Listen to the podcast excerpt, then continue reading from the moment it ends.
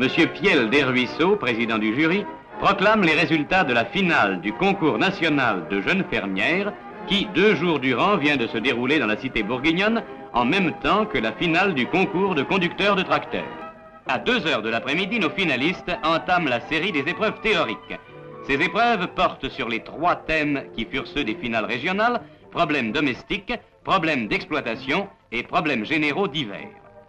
Ici, les concurrentes devaient reconnaître les différents éléments entrant dans la composition d'une ration pour la volaille. Examiner une poule, en reconnaître la race, en supputer les différentes qualités, tel était le thème de l'épreuve suivante. Car c'est souvent une coutume à la ferme que le produit de l'élevage des volailles constitue le profit personnel de la femme. Aussi la fermière doit-elle savoir apprécier la meilleure poule pondeuse ou celle qui donnera les poulets les plus tendres. Mais en matière pratique, on ne peut imaginer de problème domestique sans évoquer au premier chef la cuisine. C'est précisément l'épreuve qui se déroule en ce moment. Mais que se passe-t-il? Entorse? Cheville foulée? Non, simplement l'épreuve dite de secourisme. À la ferme, on n'a pas toujours le médecin à sa porte et un accident arrive vite. Aussi, en attendant le docteur, la jeune fermière doit-elle être capable de donner les premiers soins à un blessé,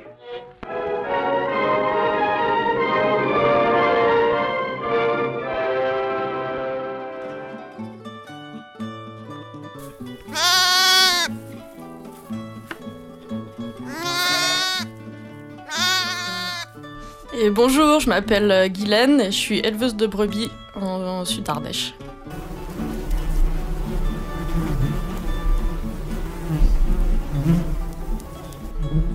Bonjour, je m'appelle Florie et je suis apicultrice en Ardèche aussi.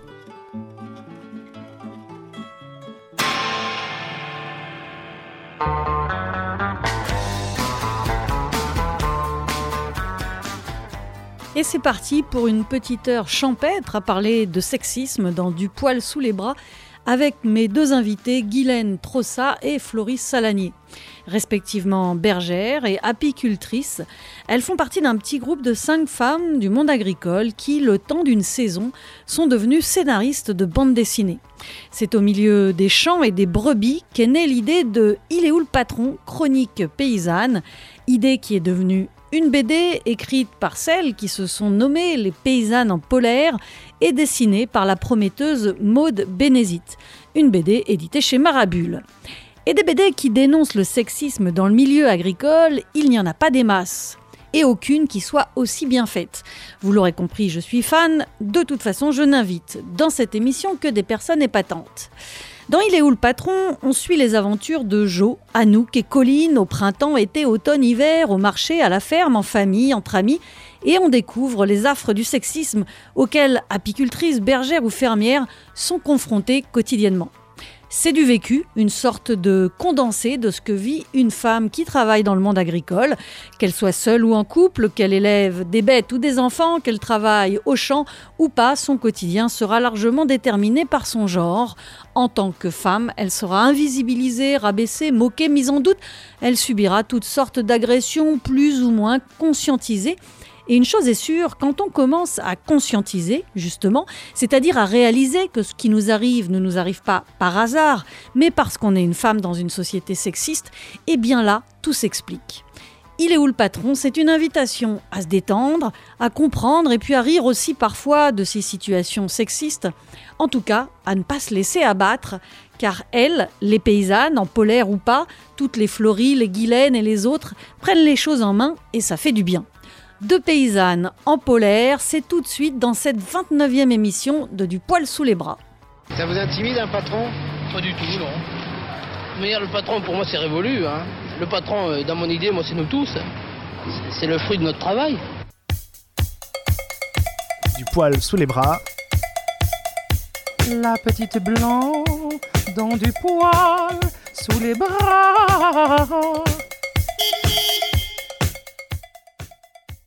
On est cinq paysannes euh, agricultrices ou faisant partie du monde agricole. Euh, donc euh, cinq scénaristes. Donc il y a Marion qui fait partie d'un collectif agricole où ils font du maraîchage, de l'apiculture, un peu de transfo. Il y a donc euh, toi, Guylaine, qui est euh, éleveuse de brebis, Céline, qui est éleveuse de chèvres, Fanny, qui au début de, au début de la création de la BD était dans un GAEC, donc c'est une forme de, d'entreprise agricole où il y a des associés. Euh, et donc faisait partie de ce GAEC en brebis laitière et pain et qui aujourd'hui se lance dans la culture de soja et bergère et moi qui suis apicultrice. Et donc euh, ce collectif, ça nous regroupe toutes les cinq. Et euh, donc euh, en plus du collectif, il y a Maude qui est dessinatrice, qui elle donc ne fait pas partie du monde agricole, mais qu'on a sollicité pour pour faire des dessins jolis parce que nous on avait plein d'idées, mais un coup de crayon absolument affreux. et le, le terme de collectif, c'est peut-être un peu bah, c'est pas comme si on était un collectif qui existe en dehors de la BD, c'est vraiment le collectif, euh, c'est le groupe de personnes qui a été constitué pour écrire cette BD. Et bah, il y avait plein de relations inter-individuelles euh, qui se sont créées au fil du temps euh, par des réseaux militants, de soirées entre copains-copines aussi. Bah, avec Florie, par exemple, on avait travaillé au même endroit chez un chevrier, c'est comme ça qu'on s'est rencontrés. Et après, bon, je pense que c'est aussi toutes des personnes où on avait l'habitude effectivement de partager nos anecdotes sexistes et de se soutenir les unes les autres. Parce qu'il y avait déjà un peu ça qui existait entre nous, quoi. Et après, l'idée vraiment, je crois que c'est entre Céline et Fanny euh, qui sont passés des coups de fil en gardant les chèvres, les brebis. Euh. et oui, Fanny avait lu la BD euh, La brebis galeuse. Ils se sont dit, ah, mais nous aussi, il faudrait trop qu'on fasse une BD. Et pas longtemps après, elles sont retombées sur Maude, qui était euh, en formation euh, d'ingénieur agronome euh, à Montpellier avec elle. Et Maude était en train de se lancer, de commencer à faire de la BD, mais elle savait pas trop quoi dessiner. Et voilà, du coup, tout est convergé. Et puis, j'ai l'impression aussi que chacune chacune de notre côté et avec euh, d'autres collectifs, euh, on, a, on avait accumulé à différentes occasions énormément de, de témoignages et d'anecdotes euh, sur des, ouais, le, le fait d'être paysanne, d'être une femme et du coup de subir des, du sexisme dans le monde agricole. Et un peu à travers des, projets auxquels on faisait partie, un théâtre forum, euh, toutes les deux, Guylaine, on avait participé aussi à un projet des CIVAM euh, qui avait au cours duquel on avait fait pas mal d'enregistrements sonores, euh, recueilli pas mal de témoignages de femmes en Dromardèche, et du coup qui avait donné lieu à, des, je me rappelle plus, des écoutes sonores et, même un film, je crois. Ah oui, aussi au sein d'un réseau qui s'appelle Reclaim the Fields, il y avait pas mal de, de discussions qui sur, euh, sur le sexisme en milieu rural, euh, l'homophobie, etc. Enfin bref, du coup, il y avait beaucoup de, on avait beaucoup de matières en fait, euh, les unes les autres séparément. Et quand, quand la suggestion de la BD est sortie un peu en blague, en fait, direct, ça a enclenché dans nos têtes et on savait qu'on avait déjà énormément de matière, que si on voulait en recueillir, ça serait très facile et qu'en tout cas, rien qu'avec ce qu'on avait déjà entendu, participé, recueilli, enfin, on savait très bien que qu'on pourrait déjà écrire 30 euh, BD là-dessus, sur cette thématique, si on voulait. Il y avait vraiment un côté. Euh, bah, il y avait le côté partage. Il y a vraiment eu toute une série de réunions entre nous euh, qui ont vraiment été des grands moments d'échange et. Et ça a vraiment été ce processus qu'il y a dans la BD aussi, de se dire, ah oui, certes, c'est des anecdotes, mais ça représente aussi un système d'oppression générale et que toutes les femmes, chacune dans son coin, ont vu les mêmes choses et de se rendre compte de ça. Et je trouve la BD, ça, ça représente un peu ça aussi. Euh, et aussi la variété un peu des oppressions. Quoi. Sont tombés dans le catalogue non plus, mais de dire, bah oui, l'oppression, ça commence à quand euh, en fait sur le magasin de bricolage c'est écrit euh, bienvenue les hommes euh, ou bonjour les hommes en bleu par exemple ben bah, forcément on se sent pas très à l'aise quand on rentre et qu'en fait on rentre et ben il y a cinq gros moustachus qui vous dévisagent de la tête aux pieds. Enfin qu'il n'y a rien qui est fait pour se sentir à l'aise quand même. Et que la BD je trouve ça permettait de rendre ça visible bah, peut-être à des personne à qui ça paraît pas évident quoi j'ai l'impression que c'est quand même un discours qu'on entend souvent euh, que bon bah maintenant c'est bon les femmes ça va bien pas nous casser les oreilles pendant dix ans encore, ça y est, tout est gagné, tout va bien, et qui voient pas à quoi ça correspond. En fait, euh, quand on parle de domination ou d'oppression, des personnes pour qui ça veut rien dire, en fait. Et du coup, euh, effectivement, d'avoir euh, bah, des images, des histoires. Hum, pense qu'au début, on était peut-être plus parti pour rester un peu sur des anecdotes, et que petit à petit, il y a aussi des personnages qui ont pris forme, où on suit aussi différents parcours et comment aussi le sexisme, euh, quelle forme ça prend, euh, par exemple pour une femme euh, qui est mariée avec des enfants, pour une personne célibataire qui veut s'installer toute seule et qui reprend chez un vieux bonhomme, pour une personne lesbienne qui a pas beaucoup d'argent, qui bricole un peu. Et le fait d'avoir des personnages, je trouve que ça rendait aussi visible et aussi plus léger à lire oui, j'ai l'impression qu'il y avait aussi cette envie, effectivement, de, de partager, euh, de faire comprendre des situations à des personnes euh, à qui ça saute pas forcément aux yeux euh, tous les jours, quoi. Aussi, j'ai l'impression, si, si je transforme pas la réalité, que la forme BD, au début, on l'a pas réfléchi pour toutes les potentialités qu'elle offrait par rapport à notre sujet et que euh, c'était plus un peu, euh, je sais pas, une blague ou un rêve parce que euh, certaines d'entre nous adorent les BD et que du coup on avait tous ces trucs à dire et à côté de ça on kiffait trop lire des BD et du coup c'était vraiment un peu une blague. Ah on va faire une BD, oui super.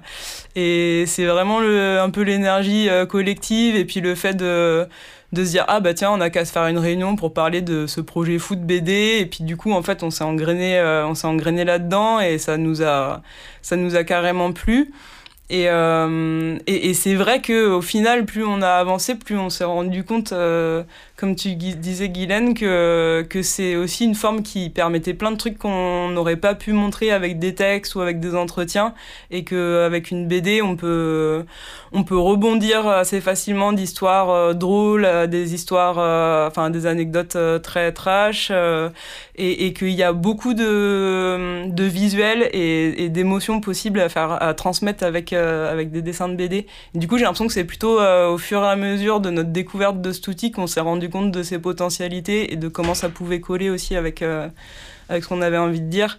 Et du coup, c'était. Enfin, moi, je trouve c'est aussi une super. Euh, enfin, c'était aussi une super expérience pour ça parce que euh, la force du collectif, ça nous a permis de découvrir quelque chose, de fabriquer quelque chose qu'on se serait jamais cru capable de faire avant, qu'on n'aurait jamais imaginé. Moi, j'aurais jamais cru que j'écrirais une BD un jour. Enfin. Et pourtant, Florie, Guylaine, Marion, Fanny et Céline, les paysannes en polaire, ont écrit le scénario de Il est où le patron? Un scénario très bien construit et joliment mis en dessin par Maude Bénézite. Un scénario qui raconte comme il est parfois difficile d'être une femme dans un monde paysan qui n'échappe pas au sexisme. Alors même que les femmes représentent un tiers des actifs en agriculture, qu'un quart des exploitations sont gérées par des femmes, que 40% des nouveaux arrivants en agriculture sont des nouvelles arrivantes. Alors que les femmes représentent la moitié des élèves dans l'enseignement agricole, malgré cela, malgré une présence forte et essentielle des femmes dans le milieu agricole, il y a toujours aussi peu de représentation féminine en paysannerie ou en agriculture, et le sexisme y est très présent. Comme ailleurs, me direz-vous? Oui et non, il y a tout de même quelques spécificités du sexisme en paysannerie. J'ai l'impression que la spécificité qui revient, c'est cette histoire de force physique. J'ai l'impression que c'est le premier réflexe que les gens ont. Quand je dis que je travaille toute seule en agriculture, c'est Ah, mais comment tu fais la force physique? Je suis là, mais quoi? En fait, je vois pas dans mon quotidien de quoi ils me parlent, en fait.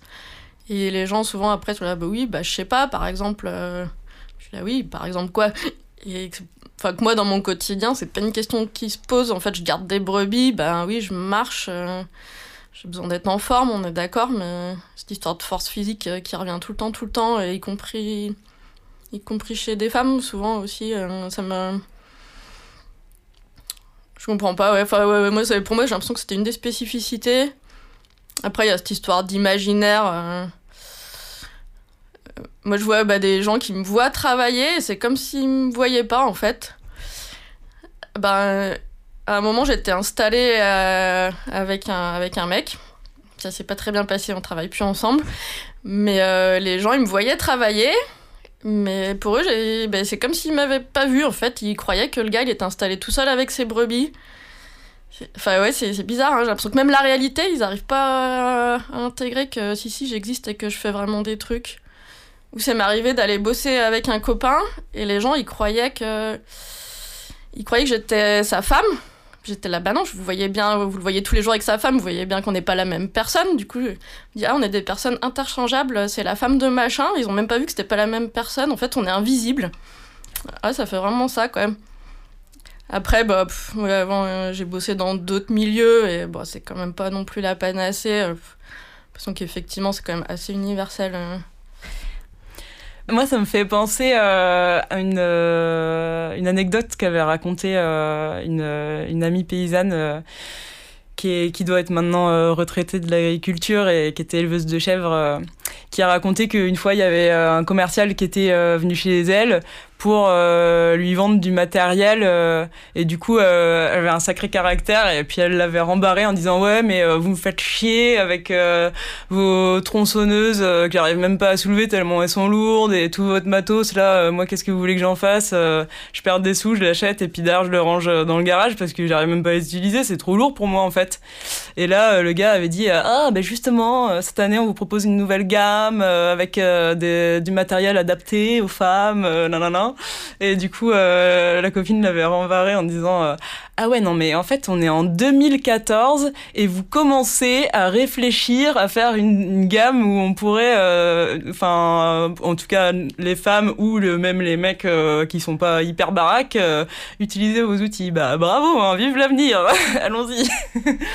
et du coup, était trop mimi. Et je trouve que oui, en fait, ça, ça représente bien ça. Je pense que ça se pose souvent. En fait, il y a plein de matos qui est pas hyper adapté. En vrai, je pense que c'est pas. Moi, ça m'a fait peur aussi dans mon install parce que souvent, euh, je regardais les autres apiculteurs, euh, donc surtout des, des gars, hein, et, euh, et souvent je bloquais sur euh, leurs muscles, quoi. Et j'étais là, mais leurs bras, enfin, ils sont deux- fois plus grands que moi, leurs bras, ils sont deux fois plus gros que les miens, et je vais jamais y arriver. Et en fait, euh, quand euh, ils portent un truc en 10 minutes, moi, je mets trois quarts d'heure à trouver une solution pour faire glisser le machin, le mettre sur un truc à roulette, et puis finalement le surélever en jouant avec des poids. Alors qu'eux, ils ont juste besoin de s'en saisir et c'est c'est réglé. Du coup, je pense qu'en vrai, c'est quand même une réalité qui se pose souvent. Et euh, après, euh, ben voilà, on a un cerveau, puis on arrive toujours à trouver des solutions. Probablement qu'il y a du matériel euh, qui est peut-être de plus en plus adapté. Euh, et puis en fait, euh, nous on fonctionne aussi différemment. Il y a de l'entraide. Moi, quand j'ai besoin, en fait, je vais chercher euh, un voisin, une voisine. euh, J'appelle une pote pour demander un coup de main. euh, et puis on fait, je fais de l'échange. Je dis ah bah tu vas venir m'aider. euh, du coup moi je viendrai t'aider demain. Et puis voilà, en fait, euh, c'est aussi plus sympa quoi. Peut-être ça prend pas forcément plus de temps parce que du coup euh, voilà c'est de de l'entraide. On fait à deux. Et en tout cas c'est plus sympa et puis ça marche aussi quoi. Mais je pense que c'est pas euh, c'est vrai quoi. C'est vrai qu'on n'a pas le même rapport euh, enfin je sais pas moi je, suis obligée d'inventer des des astuces quoi. Je trouve que ça reste vraiment euh, c'est une, représent- une représentation hyper euh, virile dans le monde agricole je trouve aujourd'hui. Et je trouve que en fait le c'est une démonstration de force souvent quoi. Souvent soit il y a peu d'équipement et du coup c'est ah bah faut que ce soit dur, faut qu'on en chie et oui c'est pour ça qu'on est des vrais agriculteurs, c'est parce qu'on en chie. Soit euh, c'est euh, la course à l'équipement et c'est euh, des installations avec euh, des investissements de malades et, et là c'est peut-être plus le je sais pas la folie de la, de la technologie et et du coup c'est une autre façon d'être viril je trouve moi en fait euh, ce suréquipement qui peut exister sur euh, certaines fermes où c'est juste des méga gros investissements et t'as un méga gros outil de travail et et du coup, c'est plus, c'est plus des formes d'installation qui vont aller vers euh, des formes de technicité différentes. Mais euh, dans tous les cas, je trouve que c'est avec des représentations hyper viriles.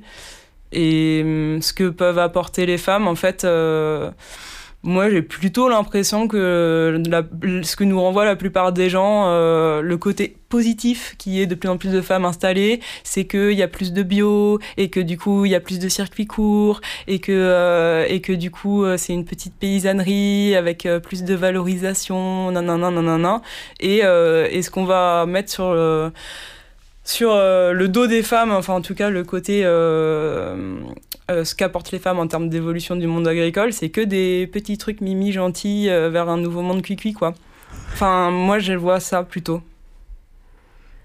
Bah après, bah on parlait un peu de ça en venant tout à l'heure, c'est Ouais, je trouve c'est toujours euh, compliqué dans les, dans les luttes féministes. Est-ce qu'on lutte pour être, euh, faire tout pareil que les hommes, aussi mal? Est-ce qu'on lutte pour inventer d'autres formes euh, d'agriculture qui, peut-être effectivement plus paysannes et qui sortent plus du, de clichés productivistes industriels? J'avoue que c'est des questions que je me pose aussi. Après, j'ai l'impression bah, que c'est bien de ne pas être enfermé dans une image, effectivement, et que c'est vrai que c'est l'image à la mode euh, de la gentille fermière qui accueille les touristes et qui fait des visites sur sa ferme et qui accueille les écoles et qui partage et euh, qui va tenir le magasin des producteurs du coin. Et que, bah, pour le coup, moi, par exemple, ça m'intéresse pas, en fait. Euh, moi, j'aime bien être avec mes brebis et m'occuper de mes bêtes et passer du temps avec elles le côté pédagogique, pourquoi pas euh, avec les gens du coin une fois de temps en temps, dire oui, bah, c'est comme ça que je fonctionne, expliquer des trucs, mais j'ai pas envie que ça remplace mon activité. Pour moi, c'est pas ça mon activité, en effet, quand même. Et que des fois aussi, je trouve c'est c'est aussi subi, notamment dans les, chez les gens qui sont installés en couple, je trouve. Où c'est aussi que les femmes, elles trouvent pas leur place sur la ferme et dans la production. Et que du coup, elles essaient de se fabriquer une petite place à côté en grattant un peu d'espace et que souvent elles se retrouvent. Euh, par exemple, je sais pas, chez les apiculteurs, euh, ils se retrouvent à, faire du pain d'épices ou des petits gâteaux. Euh, et à quel point vraiment elles y trouvent leur compte et à quel point c'est choisi. Enfin, je sais pas, c'est des questions qui se posent en tout cas. En tout cas, dans les spécificités du sexisme en milieu agricole, cette question de la répartition des tâches, bah, du coup, elle se euh, elle apparaît beaucoup effectivement dans des cas d'installation de couples hétérosexuels, mais ça, en tout cas dans les anecdotes qu'on a pu recueillir, mais euh, il y en avait, enfin c'était c'était hallucinant évidemment la répartition des tâches euh, et puis alors dès que tu rajoutes des enfants il y a vraiment beaucoup de beaucoup beaucoup de femmes qui se retrouvent reléguées à faire la compta à faire les petites mains elles le disent elles-mêmes le fait que le lieu de travail soit, soit le même que le lieu d'habitation de, euh, de vie commune, en fait, ça accentue le, le problème de répartition des tâches. Du coup, on se retrouve avec euh, des femmes qui, euh, qui font beaucoup plus, enfin, qui ont beaucoup plus de mal à faire la différence entre le boulot et les tâches ménagères, déjà qu'elles y sont principalement assignées. Les femmes vont se retrouver à s'occuper des postes tels que, par exemple, la fromagerie. Euh, où il est possible de euh, s'arrêter à 11 heures euh, pour aller chercher les enfants à l'école ou aller faire telle course.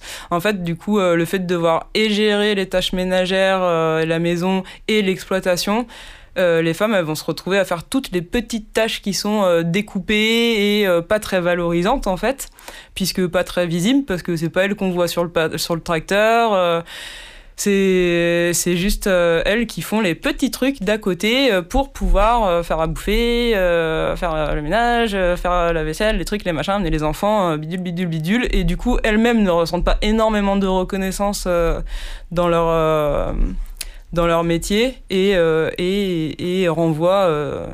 Enfin, je veux dire, l'entourage, en fait, il les voit pas aussi de ce fait, quoi. Et, et ça se traduit par des statuts ou c'est des sous-statuts du coup qui offre euh, droit à rien. Donc euh, derrière, euh, si le couple se sépare, en fait la meuf, ça fait 10 ans qu'elle bosse sur la ferme. du coup, elle a quoi? Elle se barre avec ses gamins, elle a pas de chômage, elle a pas de baraque, elle a bossé gratos pendant toute sa vie, elle repart de zéro. Enfin, c'est vraiment, pour le coup, c'est vraiment un milieu dans lequel c'est ça peut être hyper violent. le, ouais, la, la place des femmes en fait.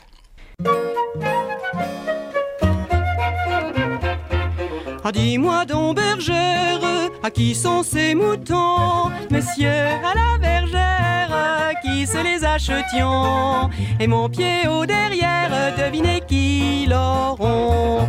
Ah dis-moi donc bergère, comment me parle-t-on? Messieurs, faut vous y faire, on a changé de ton Et mon pied au derrière n'est pas pour mes moutons dis-moi donc bergère, mais que s'est-il passé? Ce n'est pas du tout ce que mon père et mon grand-père m'ont raconté. Ils m'ont dit que les filles n'attendais plus que moi, qu'avant de fonder une famille, je devais m'amuser comme un roi.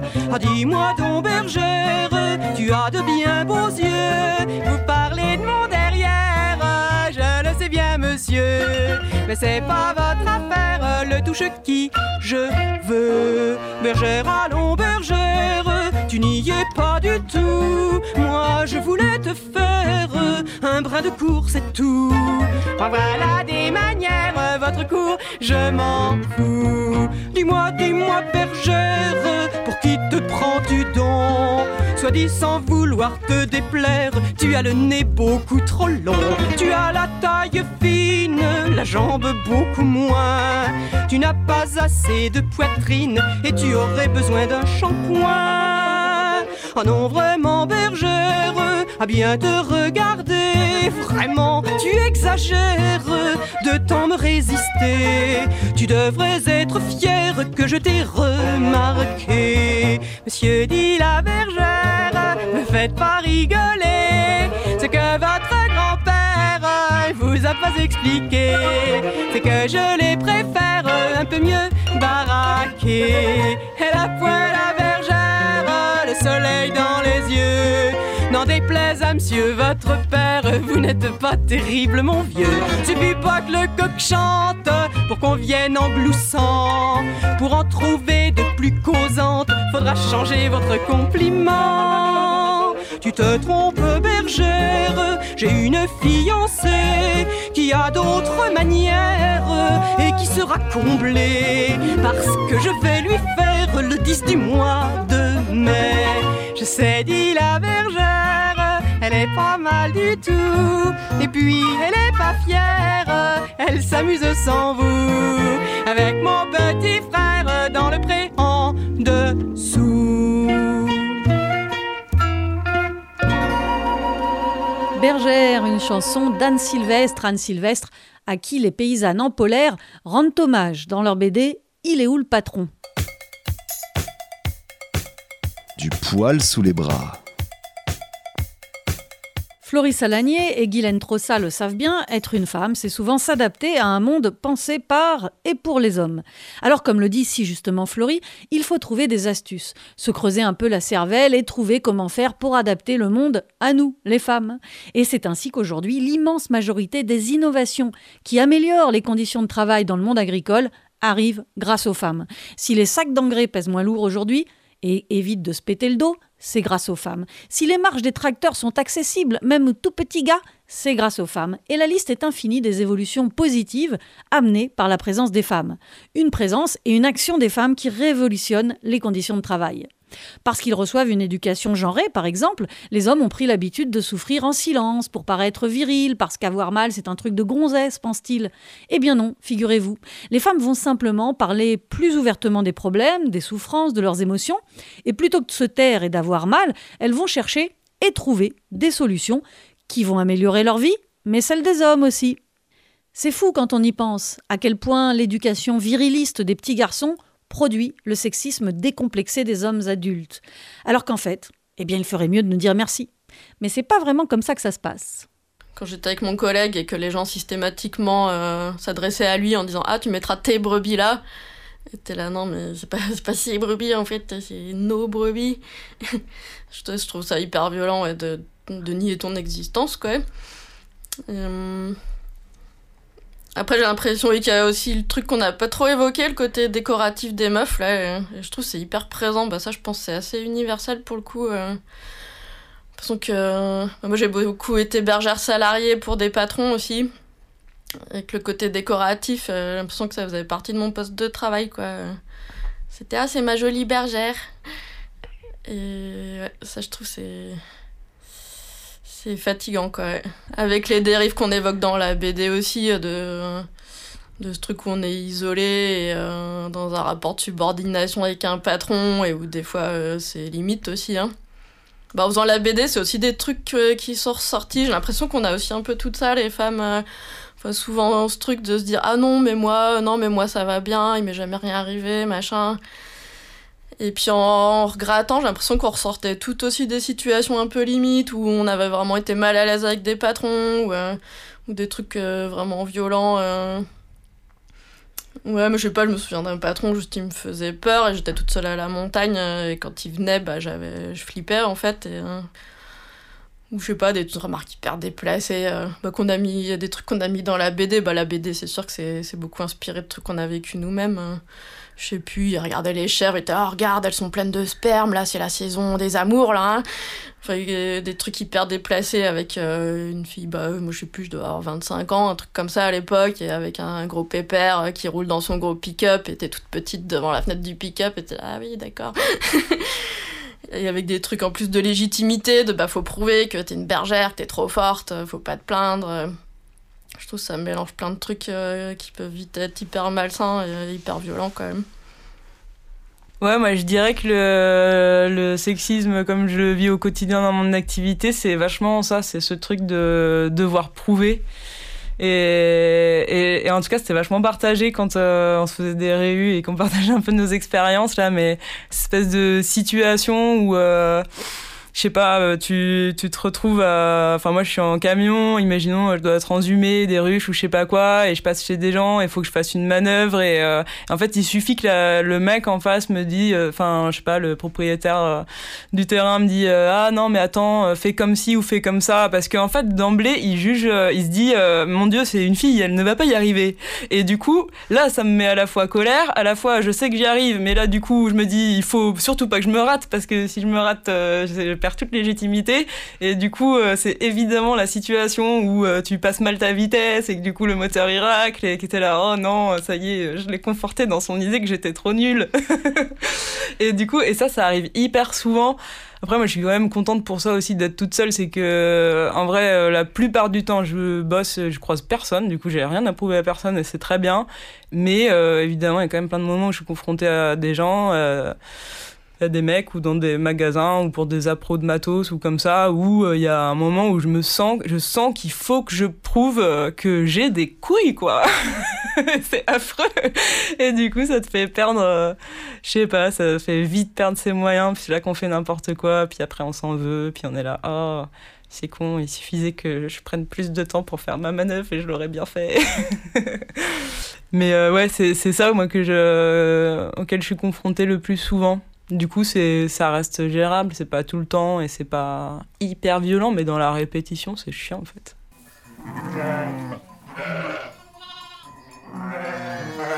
S'installer en agriculture, c'est pas simple. Comme dans les autres domaines, les hommes sont mieux lotis que les femmes. Ils ont plus de moyens financiers, c'est à eux que les institutions font confiance. Les aides de la PAC sont principalement dirigées vers les agriculteurs qui ont le plus de surface. C'est toujours à celui qui aura la plus grosse. Alors quand on s'appelle Florie ou Guylaine et qu'on veut se lancer, c'est pas forcément facile, mais nos paysannes en polaire, comme les paysannes de la BD Il est où le patron, ne se laissent pas abattre. Elles ont envie et elles vont aller au bout de leurs envies. Ça n'a pas été simple du tout l'installation.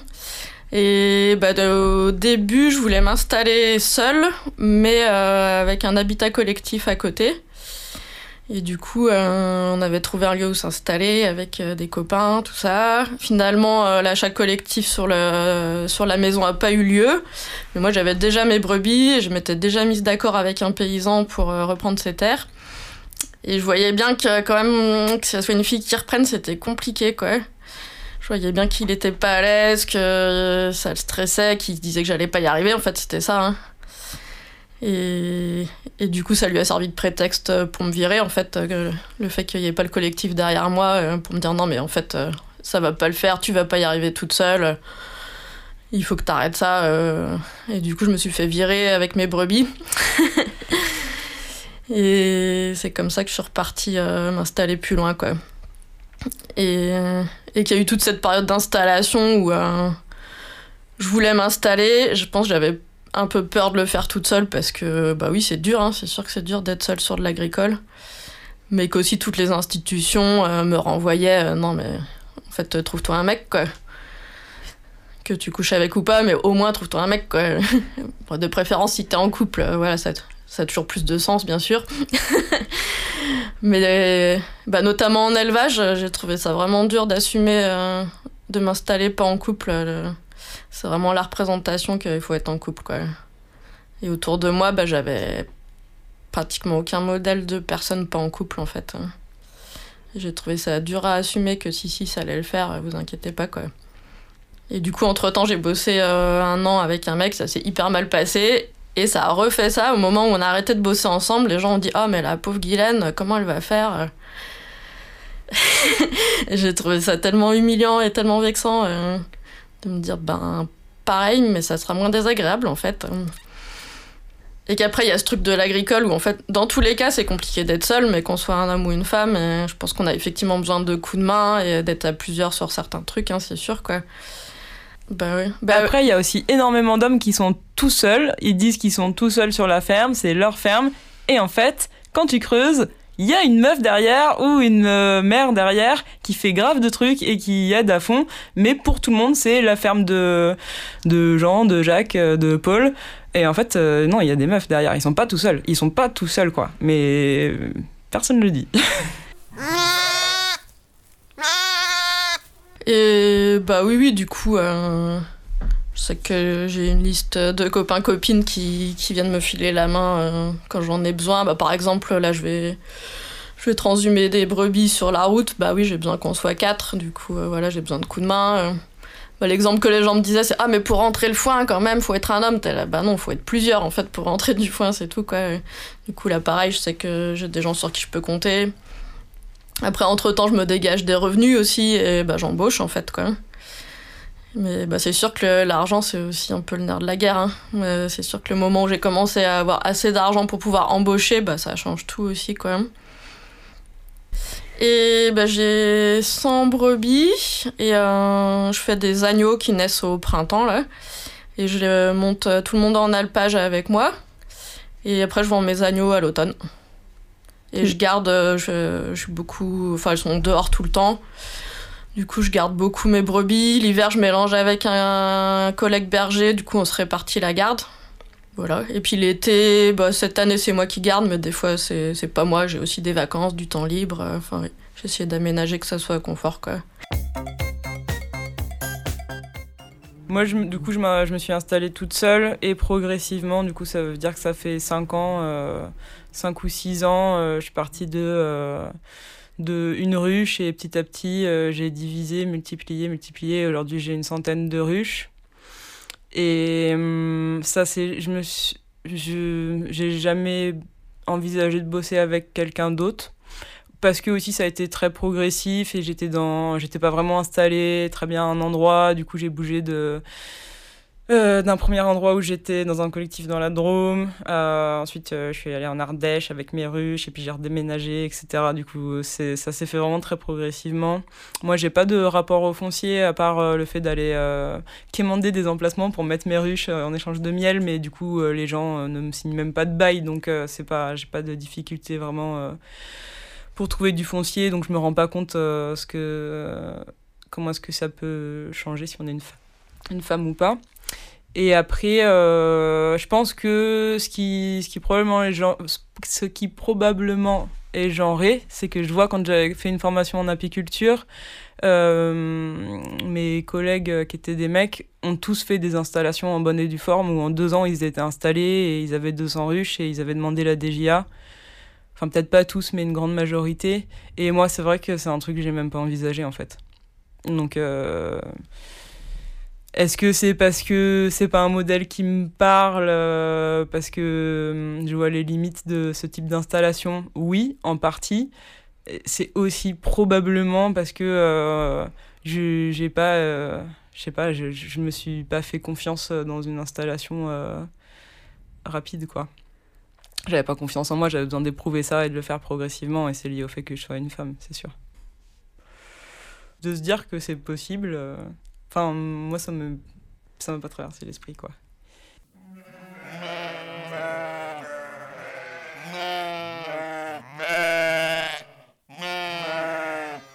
Quand Florie parle de DJA, c'est la dotation jeunes agriculteurs. Et elle porte bien son nom, elle ne s'appelle pas la dotation jeunes agricultrices. Et oui, les filles ne sont pas éduquées à se faire confiance, à foncer, à demander ou à se sentir légitimes. Alors pour gagner en confiance, eh il faut jouer collectif, jouer la carte de la sororité, échanger avec d'autres femmes, partager nos expériences, se soutenir, faire ce que font les hommes depuis des siècles et dont ils nous ont privés en nous isolant sciemment et consciemment. se regrouper entre nous et se renforcer. Où qu'on soit, quoi qu'on fasse, notre légitimité ne devrait jamais être questionnée juste parce qu'on a un vagin. Déjà, le fait qu'on ait, qu'on ait abordé cette, euh, cette euh, question ou ce passage pas obligatoire, mais qui nous paraissait euh, vraiment important dans la BD de la sororité, c'est que nous, on est passé par là, en effet, et à travers la BD et à travers plein d'autres espaces et groupes de, groupes de femmes, groupes de meufs, groupes de paysannes. Euh, que du coup pour nous ça, ça a été j'ai l'impression pour chacune d'entre nous ça a été quand même assez euh, révélateur euh, constructeur et, et aussi comment dire fortifiant. Enfin ça nous a aidé en tout cas dans nos parcours d'installation. Et du coup évidemment dans la BD on montre énormément de situations de sexisme très variées de, du sexisme ordinaire aux, je sais pas, aux violences conjugales, etc. Et, euh, et, et on n'avait pas envie de s'arrêter juste euh, à un constat désolant et on, avait envie de montrer aussi les, nous les les, les pistes, euh, les voies d'émancipation qu'on a pu trouver et dégoter un peu dans nos vies et les partager parce qu'évidemment on se dit que ça a un intérêt pour toutes les femmes qui liront la BD, même au-delà de, des femmes paysannes, enfin dans la vie en général. Et du coup, D'autant plus, j'ai envie de dire que euh, le monde agricole, euh, enfin en tout cas selon moi, et je pense que c'est quand même un avis assez partagé, ça reste un cadre qui est très masculin. On a beaucoup de représentations principalement masculines. Enfin, il y a beaucoup de chefs d'exploitation sont des hommes et très peu des femmes. souvent dans les couples qui sont installés, c'est plutôt les hommes qui ont le statut de chef d'exploitation et les femmes ont des sous-statuts. Enfin, c'est vraiment un milieu dans lequel il y a très peu de représentation féminine. Et, du coup, euh, j'ai l'impression que, en tout cas, de, partager, euh, de partager avec d'autres femmes, ça donne aussi de la force, de la légitimité pour, euh, pour s'installer. Et... et... bah, au Bena, il y a un collectif féministe qui se réunit régulièrement. C'est le Cap féministe d'Aubenas. Et bah, pour le coup, je trouve c'est en dehors du milieu professionnel, mais que dans tous les cas, je trouve d'avoir un groupe, un groupe féministe pas loin de chez soi, c'est sûr que c'est une super force et que ça fait du bien euh, aussi de sortir de son milieu, je trouve. Euh, ça fait une grosse aération, quoi. Après, ben, chez moi, je sais qu'on avait organisé un chantier euh, en non-mixité aussi pour, pour faire du bricolage. et du coup, en mobilisant aussi des copines qui sont plus sur du bâtiment, par exemple, qui ont d'autres compétences. ça, j'avais trouvé ça trop bien aussi.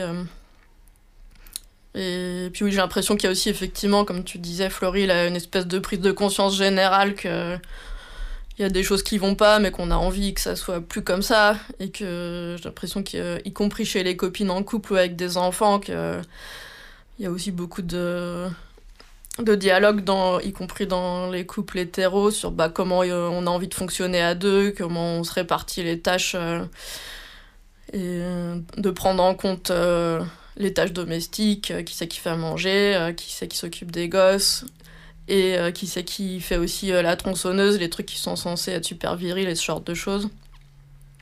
ça me fait penser, oui, il y a pas longtemps, il y a une copine à moi qui est, qui est passée me voir, elle m'a dit Ah, vas-y, montre-moi ta super élagueuse qui est super légère et dont tu m'as parlé l'autre jour. Et du coup, j'étais là, ouais, trop bien. Du coup, on l'a démarré ensemble, vu que c'était facile. Du coup, elle était dans une situation justement où elle était à l'aise de le faire. Il n'y avait pas le truc de Ah, trop nul, elle sait pas démarrer la tronçonneuse, la fille. Euh, j'ai l'impression, oui, qu'il y a aussi cette prise de conscience euh, plus globale qui quand même existe et qui crée des trucs hyper positifs quand même.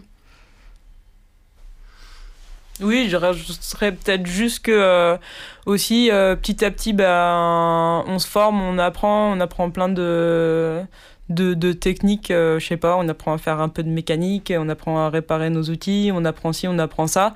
Et puis que entre euh, aussi copines paysannes, euh, bah, du coup, ça devient aussi des sujets de conversation, on en parle et que finalement, quand on a un problème, bah, ça arrive de plus en plus souvent que au lieu de demander aux voisins ou aux mecs, parce qu'on a toujours l'impression qu'il y a que les mecs qui savent faire, euh, on pense à demander à la copine et que du coup, euh, non seulement on le fait avec la copine et peut-être la copine elle nous montre comment comment ça se passe, on se sent plus à l'aise de le refaire la fois d'après et, que du coup c'est pas c'est pas euh, un réseau très distinct et, bien identifié, mais qu'en fait, tout ce petit réseau-là et cette réalité de on s'apprend les unes les autres et on se renforce, ça existe. Ça existe un peu, en fait. Après, bah, c'est peut-être point glorieux pour le coup, mais j'ai l'impression qu'il y, y a aussi des trucs où j'ai lâché l'affaire, où je me dis, bah ça en fait, ça m'intéresse pas, ça me fait chier, je trouve ça désagréable. Et bah, par exemple, moi, pour le coup, la mécanique, euh, je trouve ça super qu'il y ait des copines qui en fassent et qui aient ces compétences. Moi, je me dis que, que mes journées sont déjà bien remplies sans, sans mettre le nez dans, dans le moteur de mon pick-up et que j'ai pas envie de m'y coller. Et que du coup bah si, euh, si mon copain il veut passer 4 heures à, à changer une rotule ou je sais pas quoi bah ma foi je me dis que des fois je suis prête aussi à pas me priver de ça que je me sens bah, le fait de me sentir plus compétente et plus sûre de moi et plus soutenue aussi par des copines j'arrive aussi à lâcher à me dire bah c'est pas grave en fait je fais pas tout toute seule je suis pas une super warrior de la terre et des fois il y a des gens qui m'aident même mon copain et c'est bien en fait Florie et Guylaine, ces paysannes en polaire, sont des sources d'inspiration pour toutes les femmes qui voudraient elles aussi se lancer et devenir paysannes. Allez-y, you can do it, disent-elles. Le mot de passe euh, sur notre boîte mail, c'était You can do it. et ouais, je dirais ça, euh, que boîte foncée et que oui, elles en sont capables, quoi. Je dirais qu'il faut croire en soi, quoi. Et qu'il n'y a pas de raison. euh, quand tu vois les mecs et leurs pseudo-compétences, et nous, ceux dont on est capable, bah, en fait, ouais, on, en fait, on est trop forte et on peut trop y arriver. euh, Il faut vraiment. euh, faut vraiment pas. Enfin, ouais, ça me fait trop de la peine de me dire qu'on n'a pas confiance en nous, moi, moi y compris, hein, mais. Je pense qu'on est hyper forte et hyper compétente qu'on se sous-estime tout le temps quand même. Je leur dirais ça de croire en elles quand même. Bah moi je dirais ouais trop cool. Venez venez vous installer à côté de chez moi. Et, euh, et en vrai on est quand même aussi euh, enfin en tout cas je sais pas si c'est le cas sur tous les territoires mais euh, moi aujourd'hui j'ai de plus en plus de, de copines qui s'installent toutes seules ou pas. Et du coup il y a aussi un peu un Enfin, je trouve que ça change dans les représentations. Du coup, ça facilite au fait, aussi le fait de pouvoir se projeter dans, dans une installation quand on est une meuf. Et du coup, comme il y a aussi ce, tis- ce tissu un peu euh, qui existe, et ben, c'est chouette. et on peut s'entraider et puis, euh, et puis se prouver les unes les autres que euh, c'est galère, mais qu'on y arrive. Et puis qu'en fait, on trouve toujours. On a toujours plein de galères, mais on trouve toujours plein de solutions, quoi.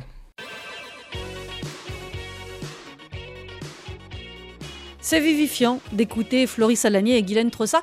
Et parce qu'elles aussi en ont sous les aisselles, je leur ai demandé, bien sûr, non pas l'âge de la capitaine, mais s'il faut des poils aux pattes pour être paysanne. Quand j'étais ado, euh, on m'a appris que c'était affreux les poils et du coup j'en étais venue à, à- je sais plus, ma mère avait trouvé une crème euh, hyper, euh, je sais pas, hyper trash euh, que je devais me mettre sur la moustache pour que ça décolore mes poils. euh.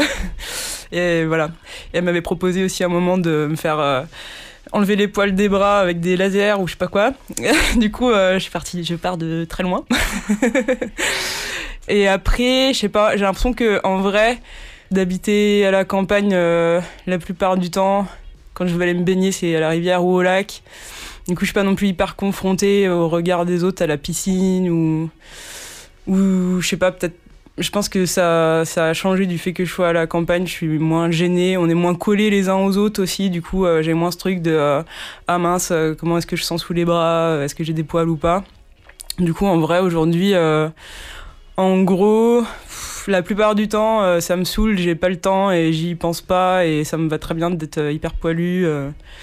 Et en même temps, de temps en temps, j'ai des accès de ah là là, mais euh, il y a trop de poils, il faut que je nettoie et du coup, euh, je me fais une espèce de séance d'épilation qui dure deux heures où je souffre, mais derrière, j'ai l'impression d'être, euh, je sais pas, d'avoir fait le ménage et c'est comme c'est comme si ma chambre était sale et que tout d'un coup, je me stresse et je fais le ménage et derrière, ça va mieux. Mais, euh, mais voilà, la plupart du temps, juste j'oublie et j'ai pas le temps. En plus, euh, quand on voit les poils, souvent c'est l'été. Et l'été, moi, je suis en pleine saison. Et du coup, j'ai vraiment autre chose à faire que de prendre deux heures pour m'épiler. Du coup, je laisse, euh, je laisse passer, quoi. Et puis, ça. En tout cas, la plupart du temps, ça, ça me gêne pas d'être poilu. Et voilà, de temps en temps, j'ai un accès de Oh mon dieu, je suis trop poilu, il faut que je m'épile. j'ai eu une séance épilation il y a pas longtemps. Moi, c'est pareil, j'ai l'impression que ça me prend d'un coup où tout, tout doit disparaître. Donc pendant très longtemps, je laisse pousser, puis au bout d'un moment, je suis ah ouais, bon, là quand même. Et en plus, moi, le truc sur les jambes, c'est que je garde mes brebis dans les pruneliers, les jeunes escorpions, les épines. Du coup, j'ai des jambes euh, qui sont pleines d'épines, de griffures. Du coup, cumulées au poil, ça fait vraiment. Euh, je sors de ma caverne quand même. Et notamment quand je vais à la piscine, autrefois, quand il n'y avait pas le confinement et toutes ces histoires-là, euh, et que je rencontre des gens normaux et que des fois je vois mes jambes entre les bleus, les poils, les pruneliers, les machins, des fois j'assume pas vraiment devant des gens normaux de la vie normale. Et du coup, ça me prend des fois de tout épiler. Et là, je l'ai fait il y a pas longtemps. J'ai fait un petit cocktail. Euh, du coup, sous les bras, j'ai fait rasoir. Après, j'ai fait les jambes au machin électrique. Et je me suis fait le maillot avec la super crème qui fait fondre les poils euh, avec des produits chimiques. ça faisait longtemps que j'avais pas fait ça. Bon, j'ai l'impression que c'est un peu le rapport que j'ai envie d'avoir au féminisme aussi, euh, aux questions de genre, de me dire que bah, des fois, j'ai envie d'être de rentrer dans des critères pseudo-féminins, des fois non, et que je peux jouer avec ça et essayer de me libérer, de me créer mes propres normes qui me conviennent à un moment et à d'autres pas, quoi. Du poil sous les bras. Merci encore à Guylaine Trossa, bergère installée vers les Vences, en Ardèche, et à Florie Salanier, apicultrice ardéchoise et poétesse aussi, puisque déguster le miel des mutines vous fera découvrir des poèmes dont elle est l'autrice. Allez, tenez, encore un mot de Guylaine pour la route. Dans les trucs que j'avais envie de dire, c'est que la dessinatrice de, la dessinatrice de BD, Maude, euh, elle était pas féministe au début. Et elle, raconte ça, euh, qu'au début elle disait Ah, je fais une BD sur euh, les paysannes et qu'au au fil du temps, euh, elle a dit Ah, je fais une BD féministe euh, sur les paysannes. Et que euh, ça faisait comme tu disais tout à l'heure. Bah, du coup, il y, a une image où c'est Colline, justement, le personnage, qui montre qu'elle a les lunettes, les lunettes qui font voir le sexisme et qu'elle n'arrive plus à les enlever. La dessinatrice de BD, j'ai l'impression que c'est ce qui lui est arrivé en faisant la BD avec nous. J'ai l'impression que ça fait partie des trucs hyper chouettes de cette BD aussi, quand même d'avoir acquis euh, une nouvelle personne à notre cause. Il me reste à vous dire qu'en tout début d'émission, c'est un extrait d'une archive du ministère de l'Agriculture qu'on a entendu à propos du concours de jeunes fermières qui doivent savoir bien cuisiner et bien soigner l'homme, le vrai. Du poil sous les bras, c'est une émission diffusée en FM sur vos radios locales préférées. Et bien sûr, c'est aussi une émission à podcaster sur SoundCloud, sur iTunes et sur plein d'autres sites une émission à partager avec les paysannes, avec les rurales, avec les femmes et avec les hommes aussi, avec tout le monde. On se quitte avec encore un air d'Anne Sylvestre. Si vous ne savez pas pourquoi Clémence a pris des vacances, eh bien cherchez un peu. On l'a dit à la grand-mère qui l'a dit à son voisin. Le voisin à la bouchère, la bouchère à son gamin. Son gamin qui tête folle n'a rien eu de plus urgent que de le dire à l'école à son voisin Pierre-Jean. Clémence, Clémence a pris des vacances. Clémence ne fait plus rien. Clémence, Clémence est comme en enfance. Clémence va bien. Ça sembla d'abord étrange, on s'interrogea un peu sur ce qui parfois dérange la raison de certains vieux. Si quelque mauvaise chute avait pu l'handicaper, ou encore une dispute avec ce brave honoré. Clémence, Clémence a pris des vacances, Clémence ne fait plus rien. Clémence, Clémence, Clémence va bien. Puis on apprit par son gendre qu'il ne s'était rien passé, mais simplement qu'à l'entendre, elle en avait fait assez. Bien qu'ayant toutes ses jambes, elle reste dans son fauteuil, un peu de malice flambe parfois au bord de son œil. Clémence, Clémence a pris des vacances, Clémence ne fait plus rien. Clémence, Clémence, comme en enfance, Clémence va bien. Honoré, c'est bien dommage, doit tout faire à la maison, la cuisine et le ménage, le linge et les commissions. Quand il essaie de lui dire de coudre un bouton perdu, elle répond dans un sourire, va, j'ai bien assez cousu. Clémence, Clémence a pris des vacances, Clémence ne fait plus rien. Clémence, Clémence est comme en enfance, Clémence va bien.